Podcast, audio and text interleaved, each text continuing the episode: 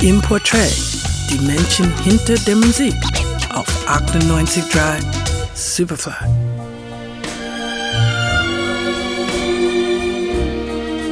Behütetes Zuhause hat sie in Los Angeles nicht gehabt. Ihre Mutter war bei ihrer Geburt minderjährig, den Vater hat sie nie kennengelernt. Etta James wächst bei den Großeltern auf und lernt früh auf eigenen Beinen zu stehen.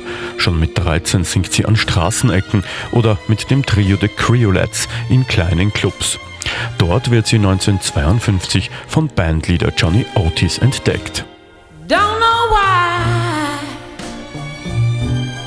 There's no sun up in the sky, stormy weather.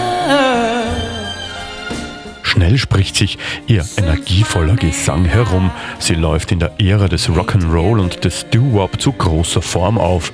Ihr erster Hit Roll With Me Henry wurde spät 2008 mit einem Grammy geehrt. Ihr Timbre bringt ihr den Titel Billie Holiday des Rhythm and Blues.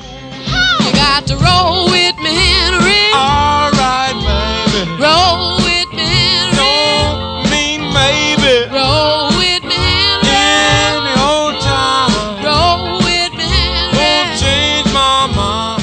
Für das legendäre Label Chess veröffentlicht sie ab Ende der 50er zahlreiche Hits. Trotz des kommerziellen Erfolges kann sie die Vergangenheit aber nicht abschütteln. Jahrelang war sie heroinabhängig. Ihr späterer Ehemann Artis Mills wurde 1969 zu zehn Jahren Haft verurteilt, sie zum Drogenentzug. Something told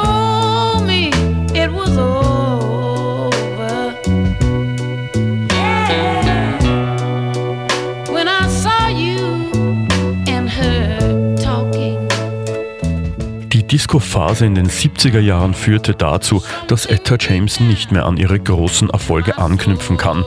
Der Respekt wird aber von Seiten der anderen Musiker und Musikerinnen ohnehin gezollt.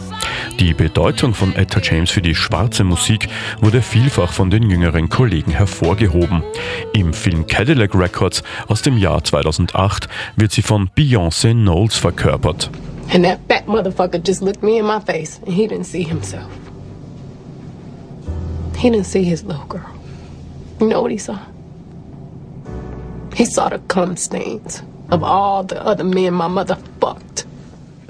Etta James hat sich bis zu ihrem Tod 2012 nicht verbiegen lassen und sie war einer der ersten weiblichen Stimmen der afroamerikanischen Musikszene, die auch im Mainstream-Radio gespielt wurde. Heute wäre sie 80 Jahre alt geworden. Etta James für immer. Für Radio Superfly Gerald Trafnicek.